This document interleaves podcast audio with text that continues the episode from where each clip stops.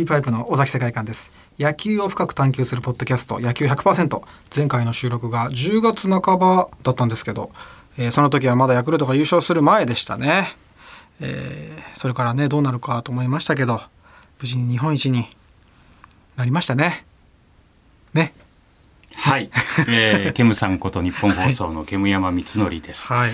でもあの後、えー結構塩見選手がはい。後逸してはい。3点入るエラーなんかがあって、残り5試合でマジック3で阪神なかなか負けないで、結構やばかったどうですよね。どうでした心理的には？いやーやばいなと思ってましたずっと。あそうですか？はい。あのカープ戦で負けたのが痛かったですよね。逆転されたじゃないですか。結構リードしてて、はいはいあそうか塩見選手のそのそ後逸の時ですね、はいうん。本当にやばいと思ってましたね。本当プロ野球って怖いなと思って、ううんちのかみさんがあれを見てて、この人、この人大丈夫？これでもし優勝できなかったら、はい。そうだな。なんですよね。これでもし優勝しなかったら、うん。重い十字架をみたいな感じだったのが、そうですね。CS のずっこけのあのね。明るい笑顔を見て、あれを見見れてよかったですね。よかったーみたいなあれは現地で見てましたけど生で。はい。よかったです。面白かったですね日本シリーズも。もうでもそうですね。もう煙山アナのはい。実況もそうですけど第一戦日本シリーズ、はいはいあれはヤクルトがサヨナラ負けして、はい。第3戦も東京ドームで僕見に行けたんですけど、ええええ。あのセレモニーがもうかっこよくてもう青玉の植樹式からずっとかっこよかったですよ青玉の植樹式から司会をしてましたよね。はい。青玉、ええ青玉になりたいと思いました僕はもう。ケムさんに呼ばれる青玉に。意味がよくわからない。植樹されたいなってあのヤクルト担当でよかったなと思いました。日本シリーズのねセレモニーの司会緊張感じゃないですかあれ。だってずっと動画撮ってましたけどかなりの時間 喋ってましたよええね。もう司会の嵐でしたね。あのすごい。CS のあのずっこけの時も僕そうそうですよね。そうそううそうそう。だオールスターあのあ新プレー好プレーでもそこ流れてましたもんね。あはい。そして、えーはい。シーズンついに12となりました。お野球延長12 100%回ですが、えー今回もマニアックに野球について語っていきたいと思います。えーシーズン12のゲストは尾崎さんのリクエストであはいお呼びすることになりました。ブログ、プロ野球志望遊戯は現役選手の間でも話題。えー文春野球コラムでは巨人担当として初代日本一に輝きました。えー原辰徳に憧れて令和の巨人軍など巨人に関する著書も多く出版されているライターの中溝康隆さんです。よろしくお願いします。よろしくお願いします。よろしくお願いしますお会いできて嬉しいです尾崎さん、はいね、あの中溝さんにこの番組出てほしいと依頼した時に、はい。そうなんです。あの、ちょうど12月の9日ぐらいだったんですけど、はい。クリーパイプさんのニューアルバムを聴いてる時に、メールが入ったんで、えー。これ恋愛ドラマなら恋が始まる展開だな、みたいな。あの小田さんのイントロが鳴ったタイミングですよね多分ね。ね。あのラブストーリーが。ちょうどあのあの、クリーパイプのさんのアルバムずっと聴いてきてるんで、はいはいはい。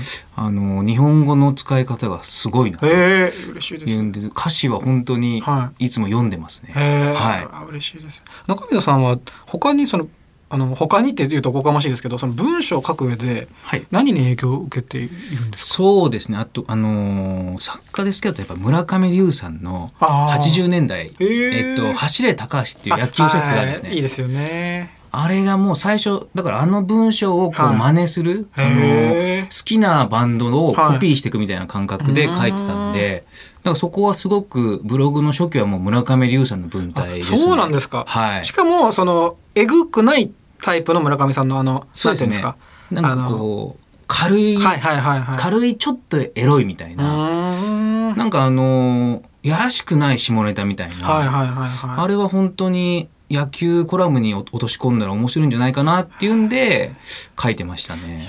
なんか共通点感じますあが、話がどんどん広がっていきそうなんですはいが、えっと、まずテーマをいきたいと思います。えーヤクルトファンの尾崎さん、そして巨人ファンということでよろしそうですね。いんですよね。現役バリバリですね。はい、あーえーはい中溝康隆さんに、まずはこのテーマでトークしていただきたいと思います。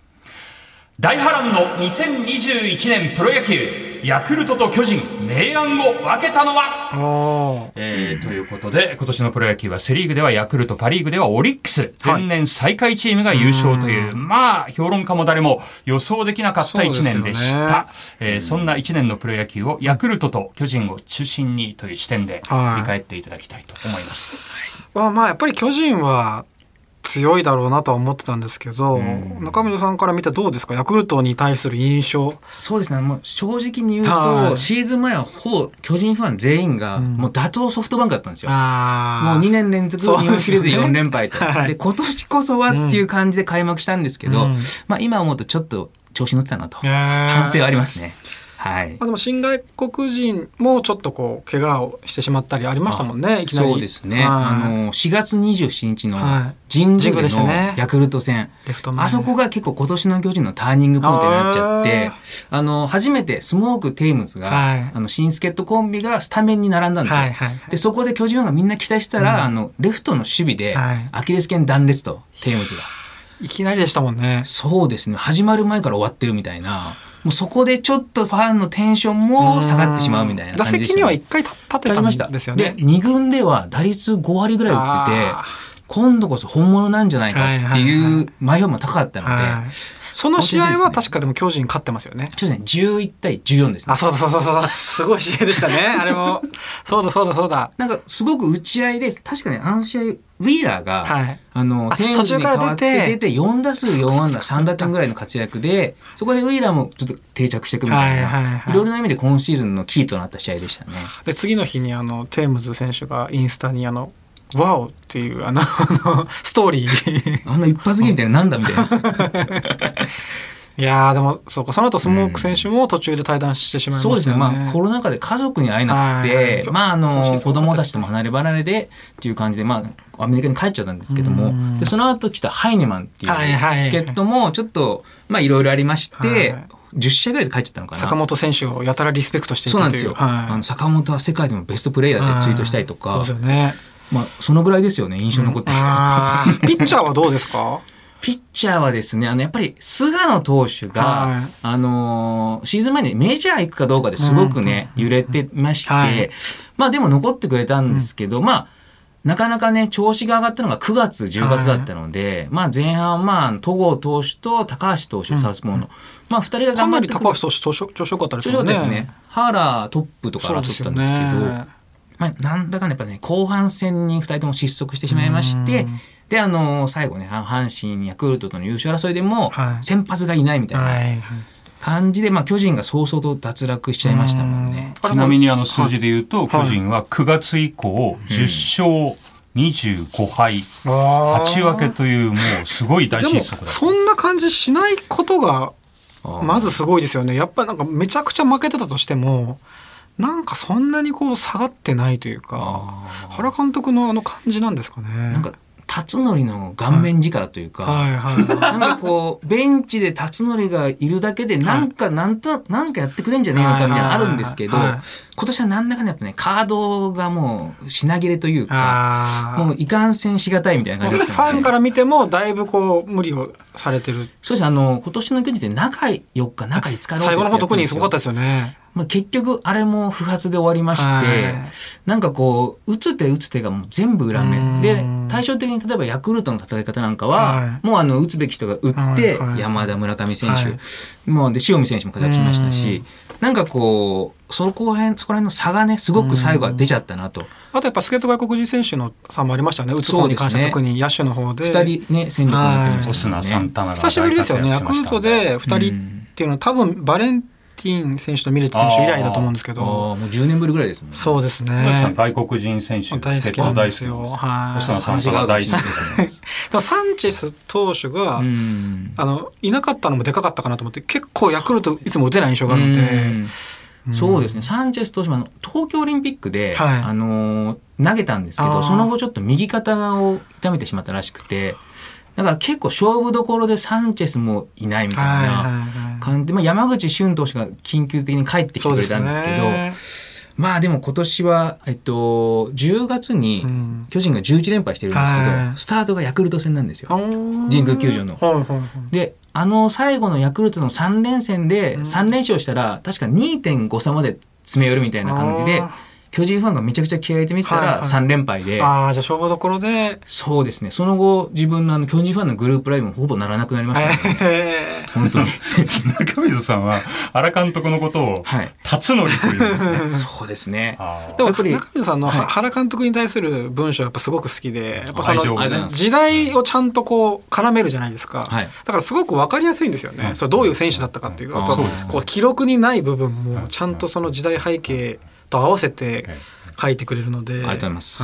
僕からしたらちょっとやっぱ上の世代なんですよ。そうですもうね引退試合の時はもう小学生だったので、あなるほど、はい、じゃそれあリアルタイムで見てた巨人では清原選手ぐらいですかね。松井選手とかですね。あと高橋由伸選手とかうん。その覚えてるのが小学校の時にあの新聞屋さんにチケットをもらったんですねその引退試合の。で外野のあんまりいい席じゃなかったんですけど、はい。でもまあヤクルトファンなんで友達に仲いい友達にあげあげたんですよ2枚、はい。行ってくればって言って「あいいの?」って言って。ただ巨人ファンのもう一人の友達が行きたいって言ってたけど俺はあいつのことは嫌いだからあいつとは行かないって約束だったら いいよって言って僕も意地汚いんで。でドラマが。でも蓋を開けたらやっぱ行ってたんですよその2人で。えー。でしかもなんかその騙されて球場で「あ君たちこのチケットはあんまりいい席じゃないからもっといい席と交換してあげるよ」って言われて「えいいんですか?」って言ってでそしたらなんかその「ちょっと待っててね」って言われて結局帰ってこなくて詐欺にあってもうそれもそのチケットもその僕があげた方は、はい方の友達は「いやいいよこれで」って言ったのに僕の嫌いなやつが「いやいいいい席で見たいから変えてもらおうよ」って言ったらしくて やっぱりあいつだと思ってその苦い思い出が今蘇ってきました。当時の球場いましたもんね得体の知れないおじさんたちがダフ屋の人たちも多かったですもんね。多かったでもあれはおあれが今考えたら面白かったんですけどね。ちなみに中溝さんと尾崎さんだと5歳中溝さんが上だあと思います。そうですね、はいはいちょうど自分が野球見始めた頃に巨人の4番が原辰徳でまあ要は大人たちからめっちゃ叩かれてて、まあ、巨人史上最低の4番だと、うん。でも成績見ると30本打ってるんですよ、はいはいはい。だからなんかかわいそうだなっていうことでなんかこう感情移入しだしてみたんで、なんかやっぱた原っていうの辰徳はいはいはい。もうその俺たちの辰徳感ですね。ちなみに僕初めて見た試合は準球場のあの原さんのバット投げた試合です。えマジですか、はい。あれ。92年はい。7月5日ですよ、あの伊藤昭光さんから打った、ははい、スリーランですね。あの伝説の、はい。あれがまた良かったですね。あの ブラッシュボールで尻。餅ついて、一回。今見ると大した球じゃないんですけど、はい。あえて尻餅を作るみたいな。あなんかスイッチ入れたみたいなところがあるんですかね。いやあどどこ行っちゃったな。話がちょっと。そうですね。はい、いやいや。ファールゾーン点々としてますけど今。全然いやまだまだ入ってますか？全然あのまだフェアゾーンあフェアゾーンですか？あ。よかったええ。日本シリーズの話とかももしあれでしたら。あどうですか、中溝さんその日本し日本シリーズはどんな気持ちで？あの現地で1戦目京セラで見に行ってたんですけどへもーあのやっぱ客席からも今年のシリーズ面白いねと。ああもう一戦目で分かったはい、んですね、聞こえてくるんですけど、はい。い、やちょっと巨人がごめんねみたいなすごく複雑なこの2年間ちょっと巨人がシリーズをね盛り下げちゃったので。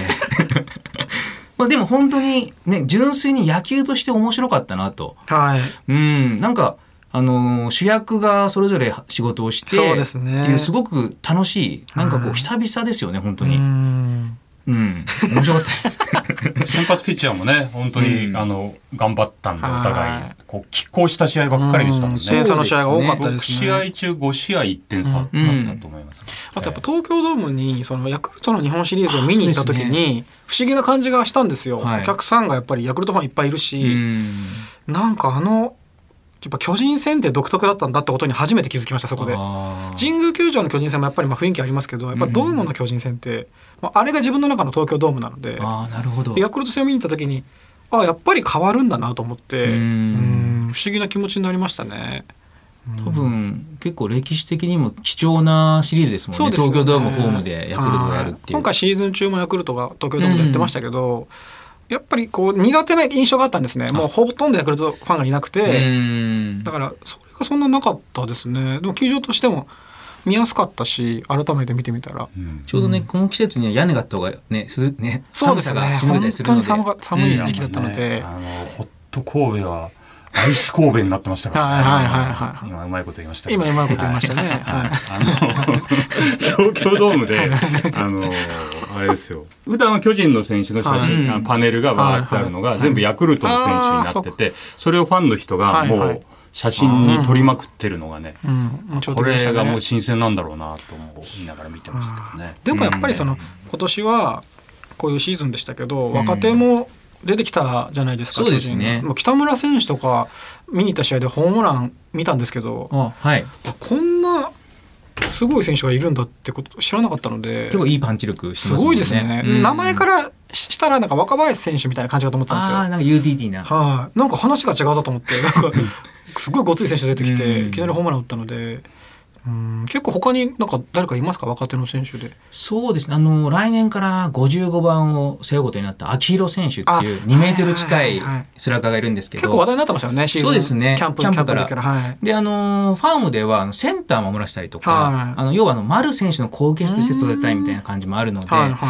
まああのね、あの巨人の若手野手って、まあ、坂本選手、岡本選手、じゃあ次の世代誰かって時はいはいになかなか出てこないんで、なんとかね、こう、秋広選手に活躍してもらいたいなとあ思いあとあのます、ね。八百板選手はどうだったんですかそうですね。では、あの、今年、あの、育成からパッて試合会に上がって、結構ね、あの、巨人では目指してガッツを前面に出すタイプなんで、なんか、ハマったら面白いんじゃないかはいはいな。はいなんかこう、巨人の選手っておとなしいタイプが多いので、うんうんそうですよねうん。あの秋広選手の名前が出たんで、はい聞こうかどうか迷っていた、はいはい。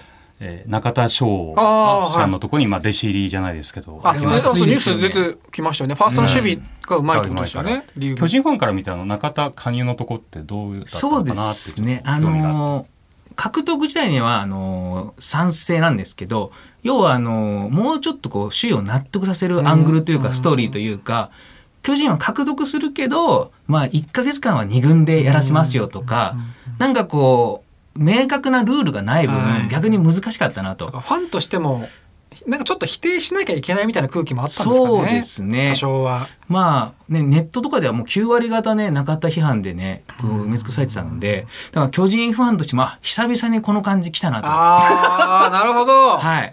なんて言うんだろう、こう。ちょっと腕まくりする感じもあったそうんでですすね。ね。来た来たと。うん。なんかこう、巨人ファンにとって時々あるんですね。この、はいなんて言うんだろう。獲得したんだけど、はい。あの、世間の逆風を感じるみたいな。はいえ、ペタジーニみたいな感じもあるので特にね、今回はね、中田選手は結構いろいろこう、事件を起こしてきてるので、はい。なんかそこに対しての割り切りがうん、巨人ファンの中でも結構意見が分かれてたんですよ。ただあの、9月の頭にはい。京セラドームで巨人ヤクルト戦があったんですね。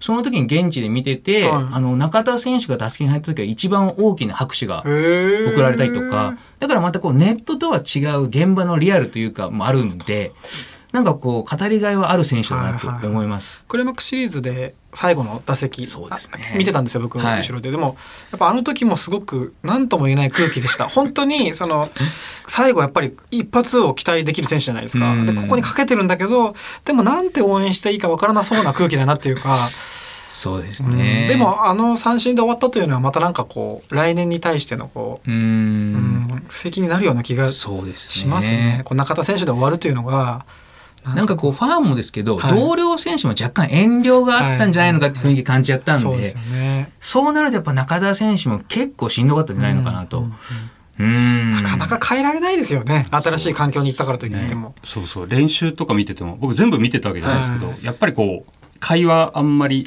できてないのと、あのファーストの守備うまくてファインプレーするんだけど、やったぞとか周りも寄っていくわけでもなかったじゃないですか、うん。だからお互いちょっと気使っちゃったのかなっていうイメージはあったんですよね。そうですね。本当坂本選手と亀井選手ぐらいでしたからね、ベンチでこういじってあげてるのは。はいはい。でもそれもやっぱりうん。気まずいとこところもあるんでしょうね。うん。お互いの気持ちが。でもねこれであの来シーズンはこう一回リセットされるので。だからここで中田選手も来季がこう選手生命のね、こうはいターニングポイントじゃないのかなと。で、原監督というか、まあ、辰徳としてもね、まあ、言ってしまうと、打った手が裏目に出ちゃったんで、あのあたりでちょっと巨人ファンの中で原監督に対するはい。否定の意見も結構出ちゃったので。あ出たんですね。あのあれはどうでどうでした？あの大江選手のボールをこうガッと取ったあ時ありまあったじゃないですかマウンド行って。あああいうのは、はい。あ、辰徳だねと。結構ね、余裕を持って見てるんですけなるど、ほどなんかね、結構、ま、巨人ファンって負け慣れてないんですよ。はいはいあの、負け始めると途端にうん。結構辛辣になってくんで、高橋由伸監督の時の13連敗ぐらいがあったじゃないですか。あの時もそうですね。まあ、吉信さんの場合は、うん。なんかこう、ファンも、由伸さんで辰徳っていうのがまた なんかね、こう、ファンも、あの、大変な時期に引き受けてくれて、引退までしてるんで、そうですよねなんかこう、みんなで育てる吉信さんみたいな雰囲気だったのが、辰徳の場合はもう20年やってますからね。もうだから、こうなってくると、やっぱファンも勝っってこその原監督というか、まあ、その辺がちょっとね原辰徳というこうすごく巨大な存在になっちゃったんで。僕やっぱりこう目目が離せないんですよね。今年もヤクルト戦で神宮だったと思うんですけどなんかバント失敗かなんかの時にこうベンチの前のこの柵柵なんていうんですかこのあのベンチの前にある。あそこのはい。ラバーの部分をこう叩こうとした時のなんかこう多分迷ったんでしょうね。すごい上品にこうポンってなんかこう叩いてあなんかこの悔しがり方とかもやっぱすごい他球団のファンからしてもなんかこうグッとくるものがあるんですよね。あの、面白すぎてはい、ずっと行きたいんですけど、あやばいもうこんな時間あ あと3回ありますので、そうですねまたそこでということで、えー今回はライターの中溝康隆さんをお招きしてはいお話を伺っておりますが、あと3回あります。はいえー次回も中溝さんよろしくお願いいたします。はい、よろしくお願いします。クリーパイプ尾崎世界観の野球100%エンディングのお時間です。いやー盛り上がりすぎちゃったんですよね。いつもあの打ち合わせの時に喋りすぎてたんで、はい12回目にしてやっと修正したというか、そうですね。ただやっぱ,、はいやっぱダメでしたね。打ち合わせであんまり喋らずに来て、はいだからもうすごいです次回もえ楽しみですね。はい。あでも次回年内最後ですね。あ、そうですね。はいえーぜひ聞いていただきたいと思います。クリーパイプ尾崎世界観と日本放送の煙山光則でした。